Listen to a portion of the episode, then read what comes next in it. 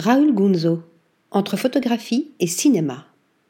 Le travail de Raoul Gunzo, photographe et réalisateur latino-américain vivant en Californie, nous plonge dans un monde aux couleurs acidulées, fait de décors, de costumes et de narrations fantaisistes.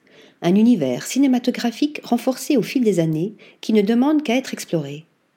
Réalisateur et photographe depuis 2010, Raoul Gunzo travaille ses images avec la vision colorée et l'illusion d'un enfant créant le monde stéréotypé d'une poupée.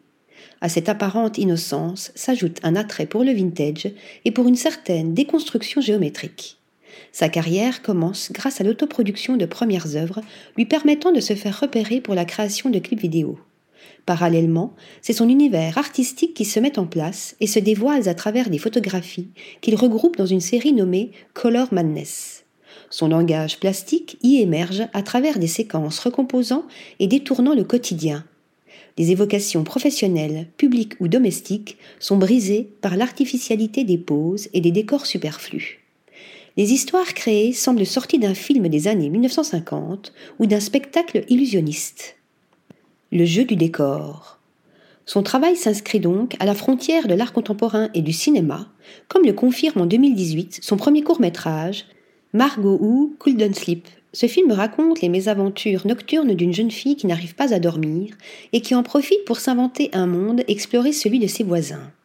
Ici, la narration onirique est portée par la création d'un univers scénographique complet où le décor devient personnage et où les personnages semblent dialoguer avec les objets. Une caractéristique qui existe également dans ses clips vidéo et à travers sa construction de décors concept comme avec Half of Everything.